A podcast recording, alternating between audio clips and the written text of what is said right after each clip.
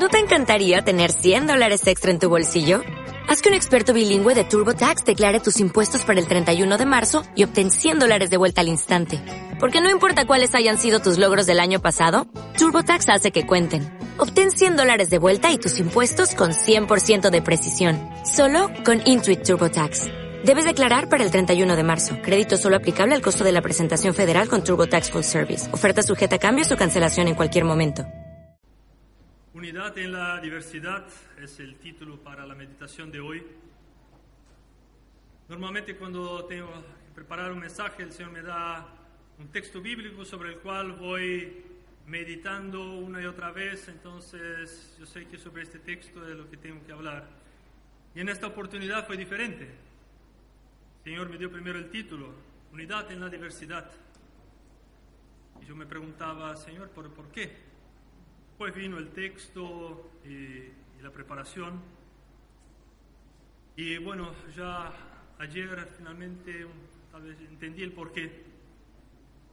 Ayer han transcurrido ya tres meses del estallido social. Busqué el significado de unidad, significa unión, conformidad. Pero vemos lo que pasa a nuestro alrededor, los acontecimientos de los últimos meses, hemos visto nuestra sociedad polarizada para un lado, para otro. Vemos con confrontaciones en distintos aspectos, en distintos ámbitos de la sociedad. Están los que quieren cambios y están los que no quieren cambiar nada, que todo siga igual. Están los radicales de izquierda confrontados con los radicales de derecha. Están los que quieren imponer sus ideas y si no es así, no hay acuerdo. Están los que quieren sacar provecho de la situación, tanto política, económica y de poder.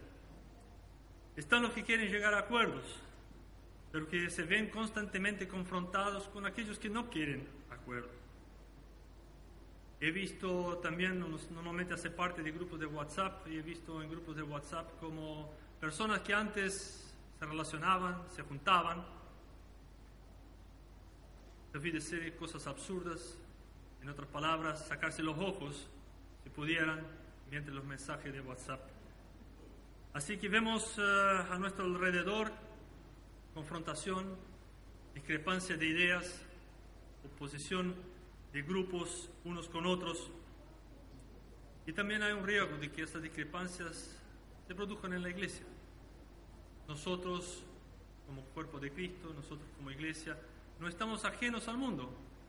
La Biblia dice que estamos, estamos en el mundo, no somos del mundo, pero estamos insertos en él. Hacemos parte de nuestra sociedad y lo que pasa a nuestro alrededor, lo que pasa en nuestra sociedad, nos afecta. Somos todos diferentes, pensamos diferente, pensamos distinto, venimos de trasfondo distinto, hemos tenido distintas experiencias. Es lógico que pensemos diferente. Y como siempre me hago preguntas, ¿cómo lograr la unidad? ¿Cómo lograr esta unión? Encontré en el texto en la iglesia de Corinto, enfrentaba dificultades respecto de ese, de ese tema, de esa temática. Ya en el capítulo 1, el apóstol Pablo escribe a esta iglesia porque habían diferentes bandos, diferentes eh, grupos que estaban confrontados entre sí dentro de la iglesia. Unos decían que eran de Apolos, otros de Cefas, otros de Pablo y otros de Cristo. Y Pablo tiene que decir, ¿está Cristo dividido? ¿Fueron ustedes bautizados en el nombre de Cristo? No, mirar a Cristo. Cristo es uno solo. Mirémoslo a Él. Nuestro texto de Corintios 12, acá Pablo enseña respecto de los dones espirituales. Y también había diferencias respecto de estos dones. Unos que tenían dones más, uh, digamos, que tenían mayor trascendencia o eran más vistos, más reconocidos, en algunos casos despreciaban aquellos que tenían dones que tal vez eran menos trascendentes.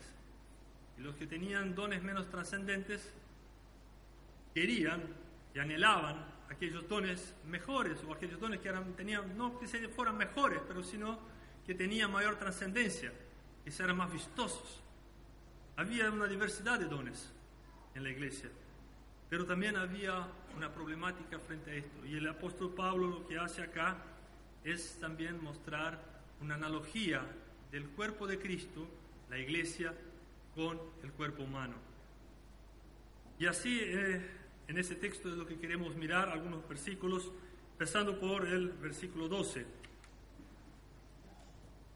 Versículos 12 al 14 al principio, lo vamos a estar mirando el texto de forma parcial. Y dice así, porque así como el cuerpo es uno y tiene muchos miembros, pero todos los miembros del cuerpo, siendo muchos, son un solo cuerpo, así también Cristo. Porque por un solo espíritu fuimos todos bautizados en un cuerpo, sean judíos o griegos, sean esclavos o libres, y a todos se nos dio a beber de un mismo espíritu. Además, el cuerpo no es un solo miembro, sino muchos. Muchos miembros tenemos en nuestro cuerpo. También una diversidad de miembros, pero que se complementan. También en la iglesia tenemos una tremenda diversidad. La iglesia de Cristo en todos los tiempos fue muy diversa, aunque se buscó la unanimidad, la unión, en muchos casos hubo mucha separación. Dice acá y muestra un poco lo que es la diversidad, judíos, gentiles, esclavos, libres. Miremos nuestra iglesia hoy, nuestros hermanos a nuestro alrededor, y podemos ver representada casi las Naciones Unidas acá, por, por lo menos la OEA en Sudamérica. Estamos tenemos personas de Perú, personas de Bolivia, Colombia, Venezuela, Haití, Brasil, Argentina, Uruguay, Paraguay, citados todos los países del Cono Sur, Sudamérica, también Chile, naturalmente. También chilenos estamos acá. Dentro de esto tenemos distintas fajas etarias. Hay niños, jóvenes, adultos, personas mayores. ¿Pensamos todos iguales? No. Somos muy distintos. Los jóvenes piensan distinto de las personas mayores. Tuvieron otra formación, tienen otra, otra, otros conocimientos, nacieron con la tecnología. A nosotros los manos viejitos nos cuesta todavía algunas cosas. Somos diferentes. También tenemos diferentes funciones en la sociedad. Unos son estudiantes, otros son médicos, empleados públicos, vendedores, profesores, independientes también carabineros.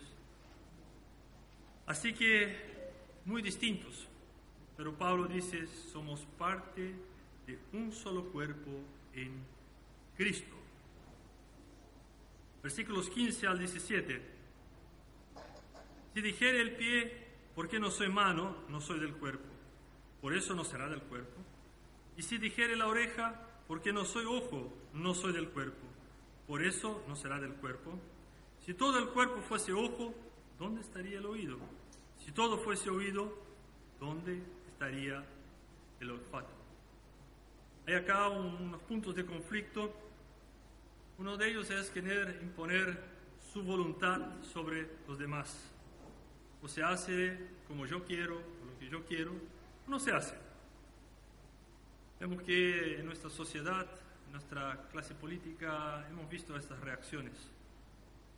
Y la verdad que es preocupante cuando queremos poner imponer nuestras ideas, imponer nuestra eh, ideología por sobre los demás. Eso me recuerda de cuando era más pequeño, chico, hace tiempo ya.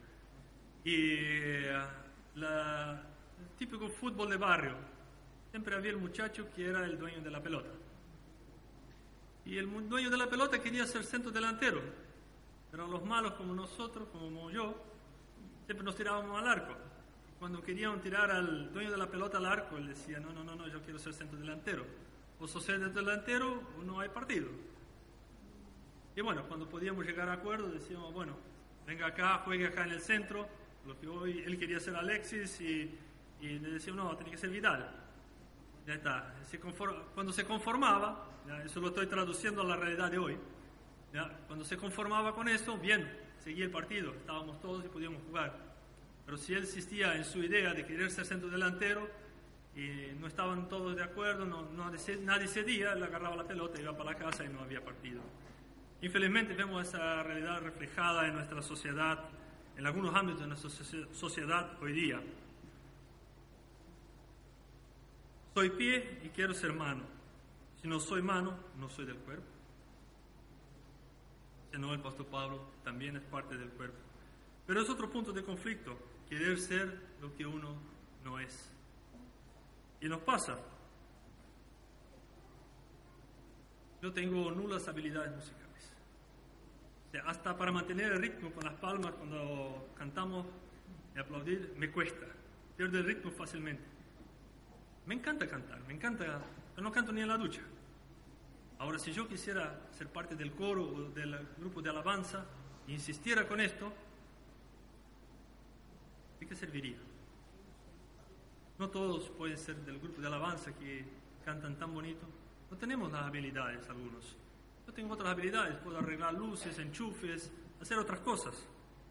Pero si, ¿por qué no puedo participar del grupo de alabanza? No voy a hacer nada. Estaríamos perdiendo las habilidades que el Señor me dio para servir en otros ámbitos en la iglesia. Versículo 18. Mas ahora Dios ha colocado los miembros, cada uno de ellos, en el cuerpo como Él quiso hacerle caso a la soberana voluntad de Dios. Nuestro cuerpo es muy complejo, sin embargo funciona en conjunto, coordinado. Esto es obra de Dios. Dios que nos puede hacer con que nuestras diferencias, con nuestras diferencias podamos ser complementarios. Que el Señor nos guíe. Versículos 19, 19 y 20. Porque si todos fueran un solo miembro, ¿dónde estaría el cuerpo? Porque todo, todos, perdón, pero ahora son muchos los miembros, pero el cuerpo es uno solo. Si todos estuvieran en la alabanza en el coro, ¿quién daría clases ahora arriba en la escuela dominical? ¿Quién se preocuparía del acceso en la puerta o de la transmisión a internet para que nuestros hermanos que están de vacaciones nos puedan ver a la distancia? La diversidad nos separa, pero también nos une. ¿Por qué? Porque nos completa, complementa. Digamos con el versículo 21 al 23. Ni el ojo puede decir a la mano, no te necesito, ni tampoco la cabeza a los pies, no tengo necesidad de vosotros. Antes bien, los miembros del cuerpo que parecen más débiles son los más necesarios. Y aquellos del cuerpo que nos parecen menos dignos a estos los vestimos más dignamente. Y los que en nosotros son menos decorosos, se tratan con más decoro. La tendencia en esta sociedad, y a veces en el mundo eclesial también, es que se miren con desprecio a los más débiles, a los necesitados, a los que no se pueden defender por sí solos. No te necesitamos, es un estorbo. Pasa en nuestra sociedad, yo lo he vivido, cuando llegas a cierta edad y te dicen, ¿sabes qué? Ya no te necesitamos en la empresa, con lo que ganas tú, contrato a dos personas más jóvenes que van a ser mucho más productivos. los ancianos de nuestra sociedad sufren la discriminación, el desprecio. No solo ellos, sino que los más deprovistos, los más y justamente necesitan de mayor apoyo son los que segregamos. Nuestros gobiernos, siendo de un lado o de otro, por años, décadas, han producido una segregación social en nuestra sociedad. esa segregación se ha producido sin cercos ni murallas pero hemos relegado a las personas de mejor, menores recursos, los más desvalidos, a la periferia, lejos, donde nadie los vea, sin proveerles de los recursos necesarios, de la infraestructura necesaria para que puedan llevar vidas dignas. Nos preguntamos de por qué ha surgido esta revuelta social hace tres meses, podemos ver en esto una de las causas. En el cuerpo de Cristo esto no debe ser así. Por el contrario, así como el Señor valora al más débil, el más necesitado requiere de especial atención. Lo vimos en el ministerio público de Jesús. Jesús se preocupaba por aquellos que menos tenían. Lo vemos reflejado en la escritura, lo vemos reflejado en el ejemplo que nos ha dejado, ejemplo que debemos seguir nosotros como iglesia de Cristo, como el cuerpo de Cristo. Versículos 24 en adelante, 24, 25 y 26. Porque los que en nosotros son más decorosos no tienen necesidad, pero Dios ordenó el cuerpo dando más abundante honor al que le faltaba, para que no haya desavenencia, división en el cuerpo, sino que los miembros todos se preocupen los unos por los otros. De manera que si un miembro padece, todos los los miembros se duelen por él. Y si un miembro recibe honra, todos los miembros con él se gozan. El Señor se preocupa de dar mayor importancia al que menos tiene. ¿Por qué? A fin de que no haya división en el cuerpo. El Señor quiere que busquemos el equilibrio, el equilibrio de vidas dignas de cada uno de nosotros, apoyando al que más tiene, apoyando al que más necesita. Preocuparnos los unos por los otros, sufrir con los que sufren, alegrarse con los que se alegran. Esto se describe con una sola palabra, amor. Amor al prójimo, ama al prójimo como a ti mismo fue uno de los mandamientos que nos dejó el Señor Jesús. ¿Y esto qué genera? Esto genera unidad. Veamos el versículo 27. Vosotros pues sois el cuerpo de Cristo y miembros, cada uno en particular. Nosotros somos del, del cuerpo de Cristo, cada uno miembro en particular. Es el parte del cuerpo no quita la individualidad del miembro. La mano sigue siendo mano, aunque forme parte del cuerpo. Lo colectivo no debe anular lo individual. Seguimos pensando distinto, pero cada uno puede ceder de su posición para llegar a un acuerdo que beneficie a todo el cuerpo. Unidad no significa pérdida de identidad tanto algunas sociedades como también algunas iglesias, el mundo eclesial, en muchos casos se busca anular la individualidad. En la sociedad, miramos principalmente los países del tercer mundo, países sudamericanos, se busca a través de la falta de educación, no se incentiva la educación.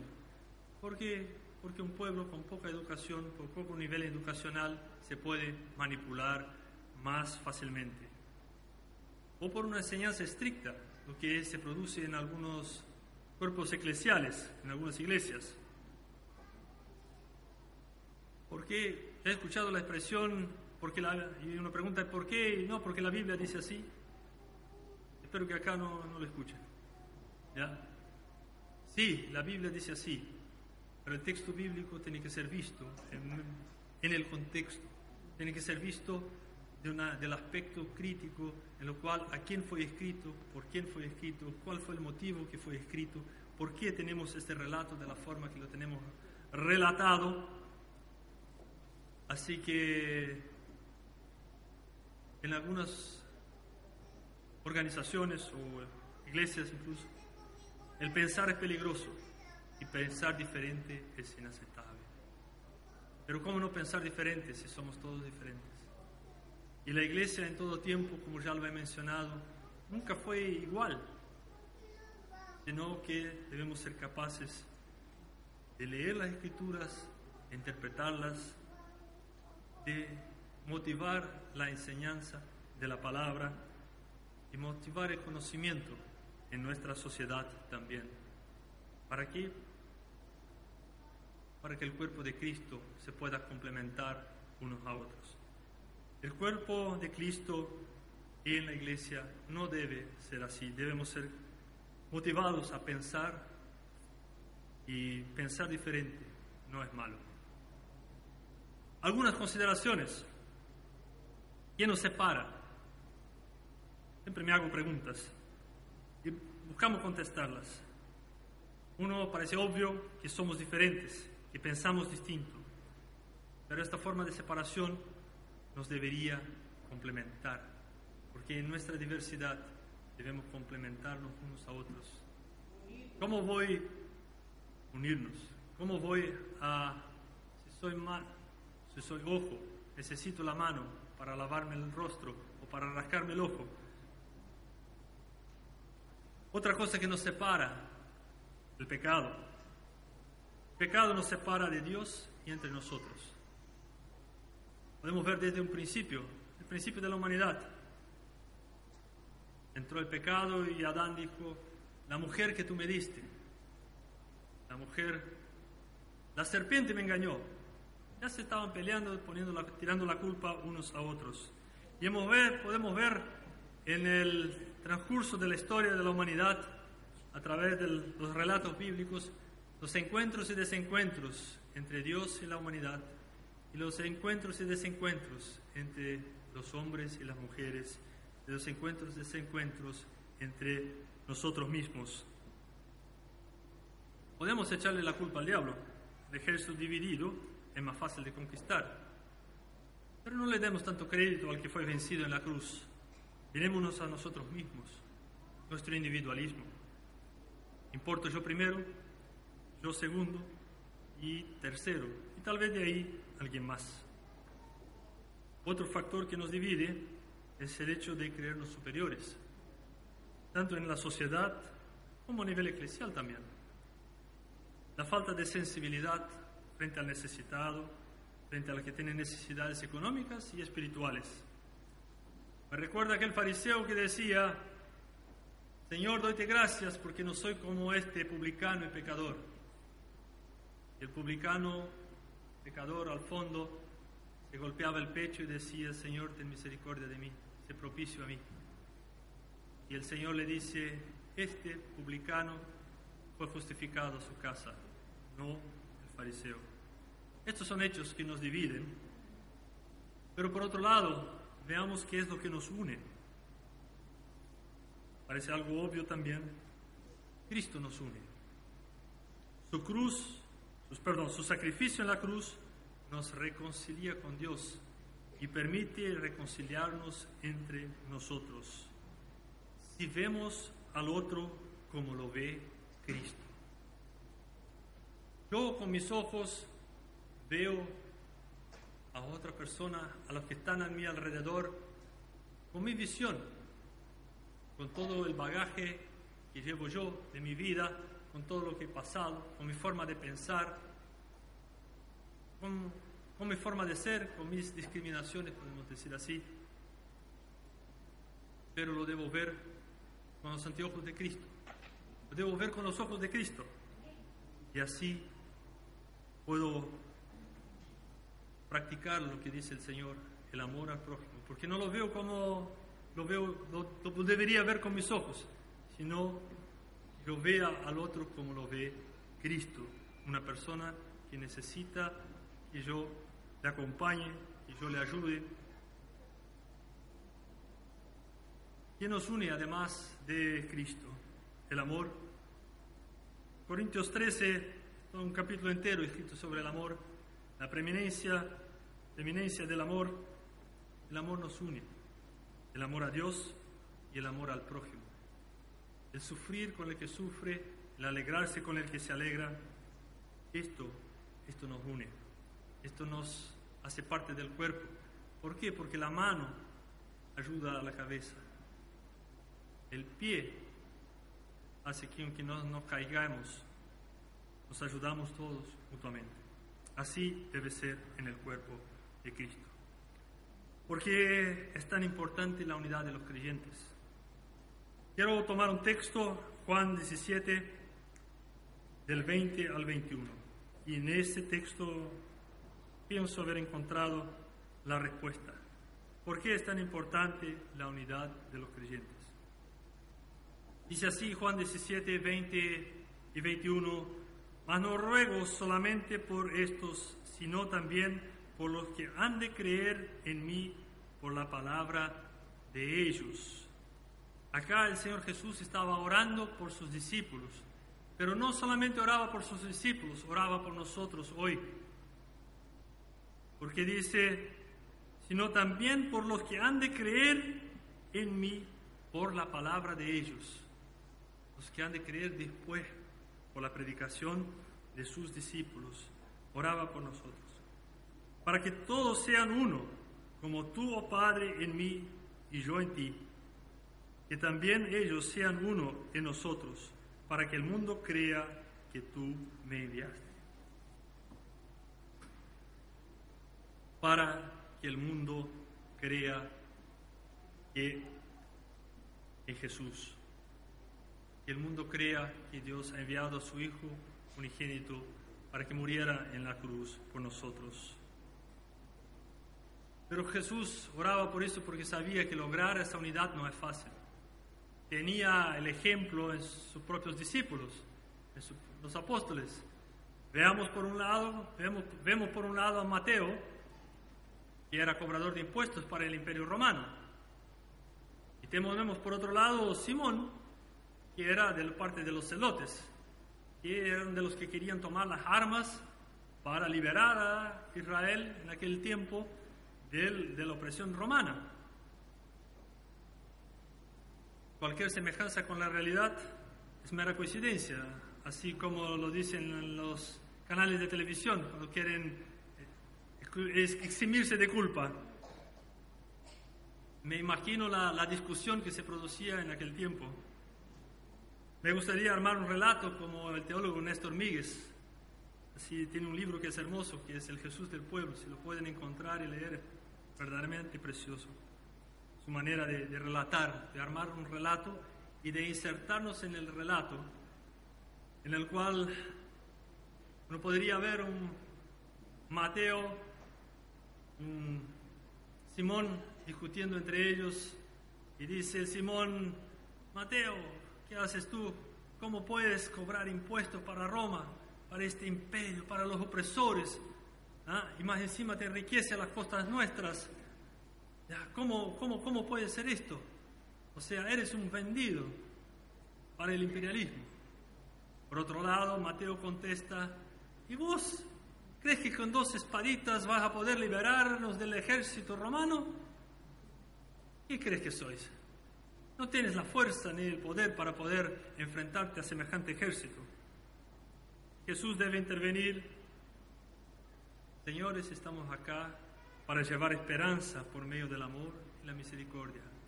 Aun con vuestras diferencias, con vuestras opiniones distintas, tenemos un objetivo distinto. Y podemos trabajar juntos, así como lo hicieron ellos, para llevar esperanza y amor al mundo. ¿Para qué? Para que el mundo crea. Para que el mundo crea en Jesús, crea que Dios lo ha enviado a su único Hijo. Si queremos que nuestra sociedad en la cual estamos insertos crea en Jesús, debemos, deben ver nuestra unidad a pesar de nuestras diferencias. Que somos capaces de ceder unos y otros para llegar a acuerdos para el bien común, para el bien común también del cuerpo. Empaticemos con los que nos rodean, reflejando el amor de Cristo. Y me pregunté, ¿qué puedo aportar yo?